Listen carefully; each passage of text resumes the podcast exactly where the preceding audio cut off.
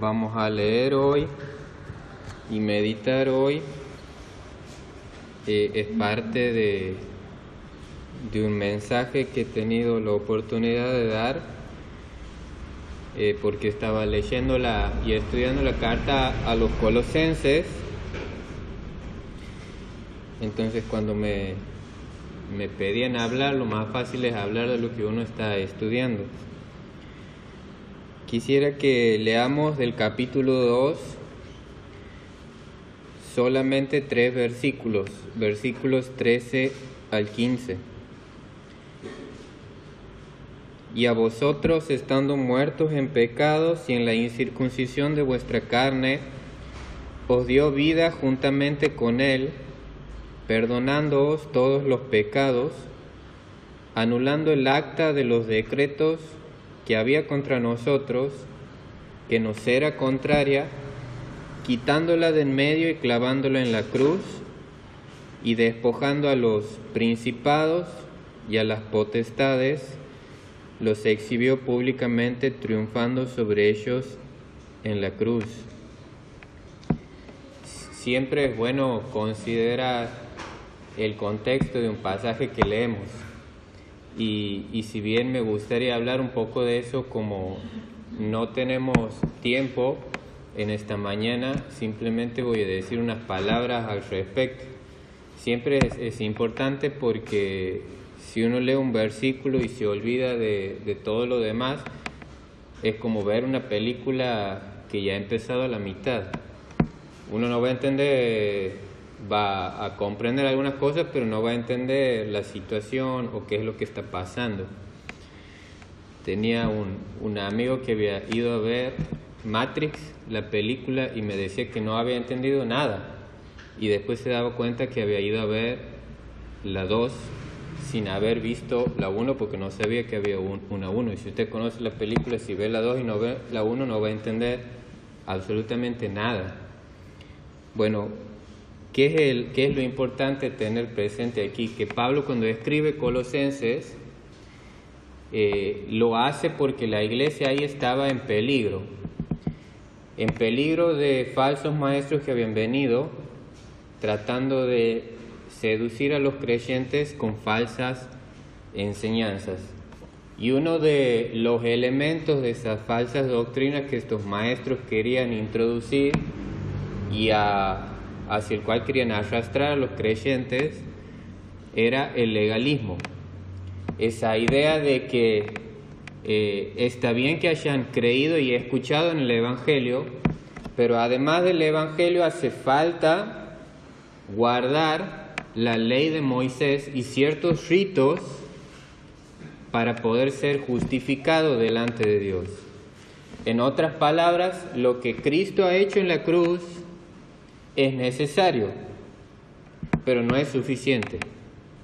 Hay que además, ustedes van a notar que en el versículo 11 Pablo habla, en él también fuiste circuncidados. Seguramente ellos insistían en la circuncisión y Pablo les dice, ¿qué circuncisión si nosotros ya hemos sido circuncidados? En el versículo 16 les dice, nadie os juzgue en comida o en bebida en cuanto día de fiesta, seguramente los quería llevar a seguir aquellas ordenanzas de la ley en cuanto a qué se puede comer, qué no se puede comer, qué días son sagrados, qué días son festivos, etcétera, etcétera, etcétera. Porque la, la idea subyacente de todo eso, ¿cuál es? De nuevo, que lo que Cristo ha hecho en la cruz está bien, pero hay que aportar lo nuestro, hay que cumplir la ley, hay que hacer algo que venga de nosotros mismos para contribuir a eso de manera que sí, ahí yo sea justificado y tenga una salvación completa. Por eso Pablo contesta a este legalismo y a lo que seguramente estos falsos maestros insistían, diciendo, bueno, ellos hablan de la circuncisión, ellos hablan del bautismo, ellos hablan, miren, les dice el apóstol Pablo, versículo 11 lo hemos leído, en él, en Cristo, fuisteis circuncidados con circuncisión no hecha mano, al echar de vosotros el cuerpo pecaminoso carnal. Versículo 12, sepultados con él en el bautismo, Entonces Pablo va a ir eh, atacando eh, esas falsas enseñanzas. ¿Y cuál es la idea que quiere presentar el apóstol? Que en Cristo tenemos una salvación completa. ¿En qué sentido? Y usa tres, eh, tres metáforas, si se quiere. La de la circuncisión. ¿Por qué? Porque Pablo va a decir que en Cristo tenemos una completa liberación del pecado. El apóstol dice, los que hemos creído en Cristo ha pasado algo que Dios ha arrancado, ha cortado, como se cortaba el prepucio de los hombres, esa vieja naturaleza. Ya no nos domina. En el versículo 2 va a hablar de una completa transformación porque el bautismo que habla no es el del agua, sino aquel bautismo en el sentido espiritual que ha ocurrido cuando hemos muerto y hemos resucitado con Cristo. Y la tercera figura o metáfora que usa, que es la que quiero que meditemos brevemente en esta mañana, está en los versículos que hemos leído, particularmente el versículo 14 donde el apóstol habla ahora de un certificado de deuda, o lo que nosotros conoceríamos como un pagaré. Y les voy a leer otra traducción del versículo 14.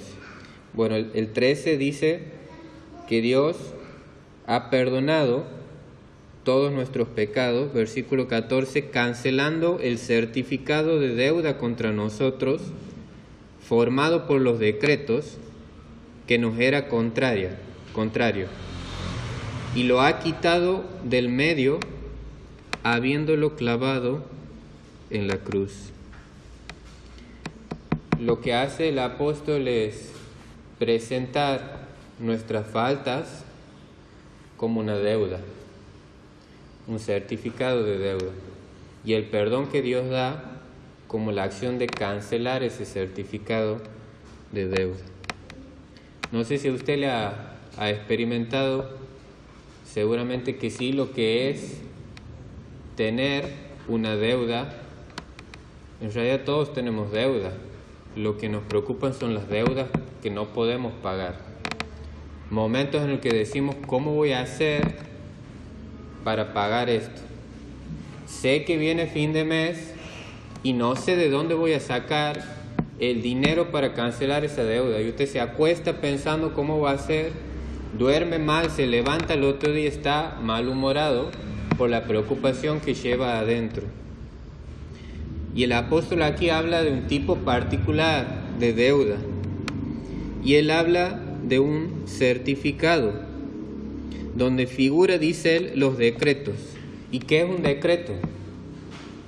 Un decreto es un documento emitido por una autoridad que ordena algo a los que están bajo esa autoridad.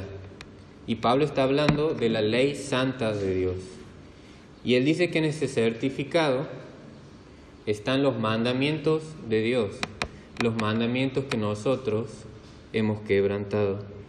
No una, sino muchas veces. Es un papel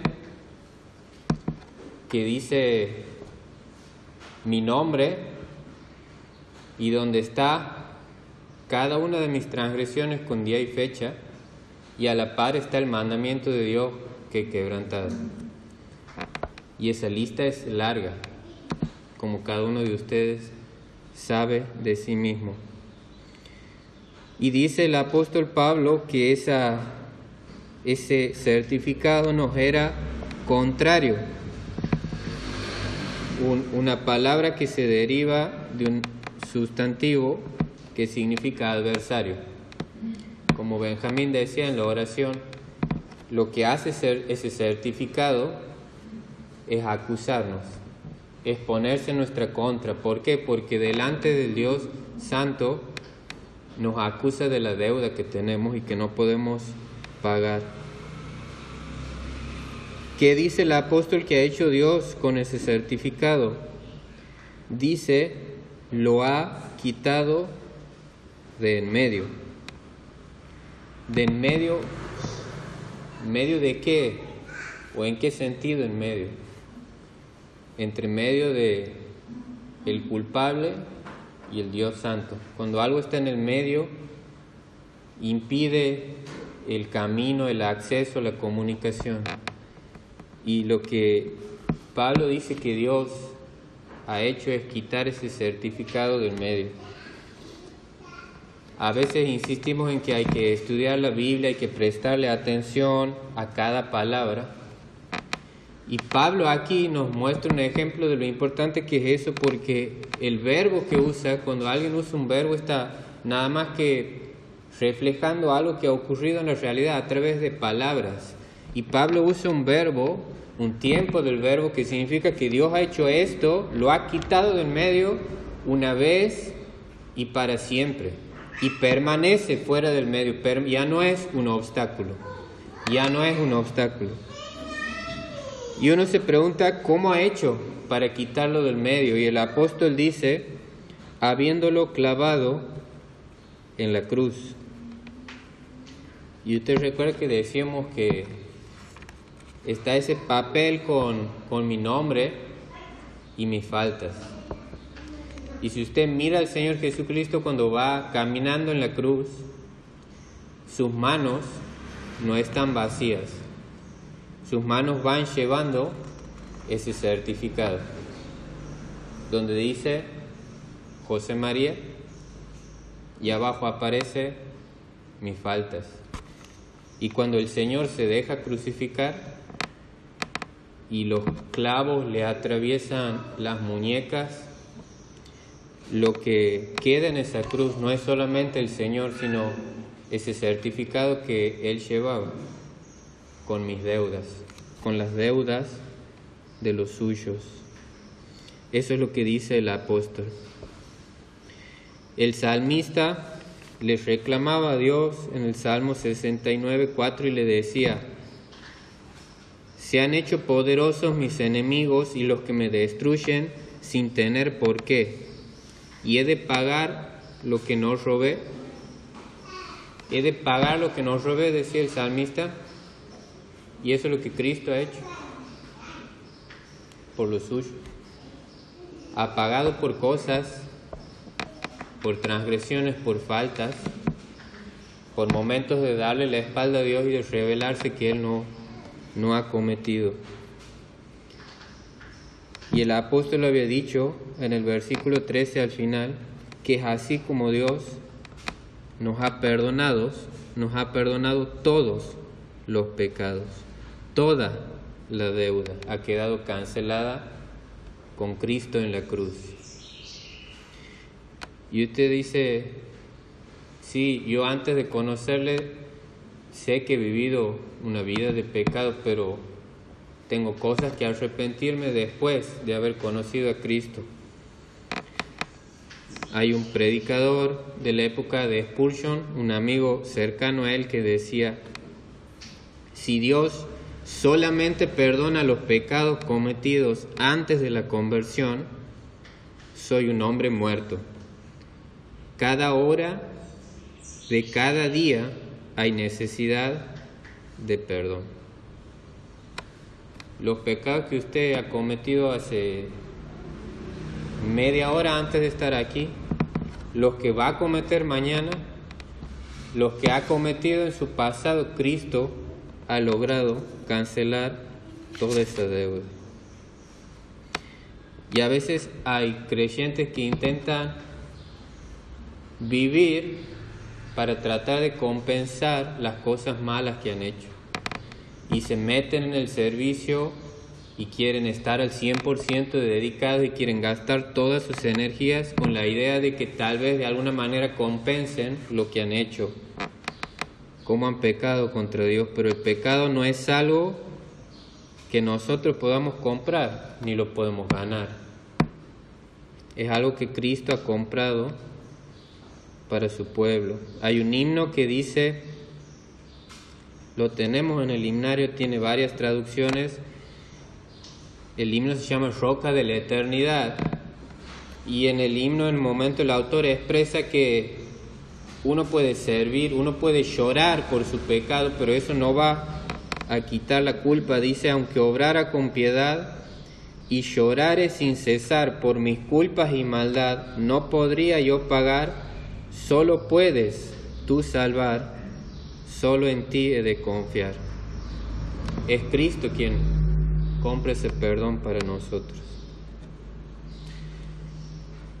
Y para terminar quisiera decirles qué hacemos cuando el diablo nos recuerda la culpa de nuestros pecados. Cuando viene el acusador y te dice, vos vas a predicar en la cena, vos vas a ser maestro de escuela dominical, vos le vas a aconsejar a tu hijo, ¿no te, no te acuerdas lo que has hecho? Y cuando nos quiere poner esa idea de que Dios te ha perdonado, en algún momento te va a cobrar lo que has hecho. ¿Qué hace usted cuando le llega el aviso de, reducción del agua y usted dice, eh, pero yo he pagado la factura? ¿Por qué me llega esto? Si yo he pagado. Lo primero que yo hago es enojarme. Y voy y le digo, he pagado la factura, ¿por qué me llega el aviso? No, porque aquí en el sistema no, pero aquí la tengo pagada. No voy a pagar nada, no debo nada. Cuando el diablo venga con esos pensamientos, uno le tiene que decir lo mismo, que esa deuda ahí está en la cruz. No debo nada, Cristo la ha pagado. Cristo me ha comprado un perdón por lo que he hecho ayer, por lo que he hecho hoy y por lo que haga mañana. Un perdón completo, perdonándoos todos los pecados. Oramos.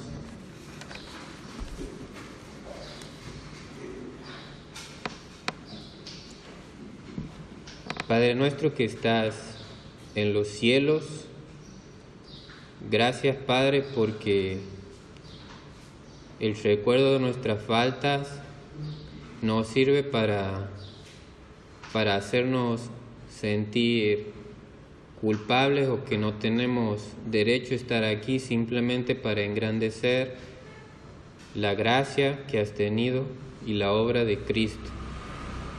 Gracias Padre porque nosotros sabemos que ninguno de los que estamos aquí tendríamos que estar aquí, pero Cristo nos ha comprado un perdón pagando Él por lo que Él no ha hecho y que sí habíamos hecho nosotros.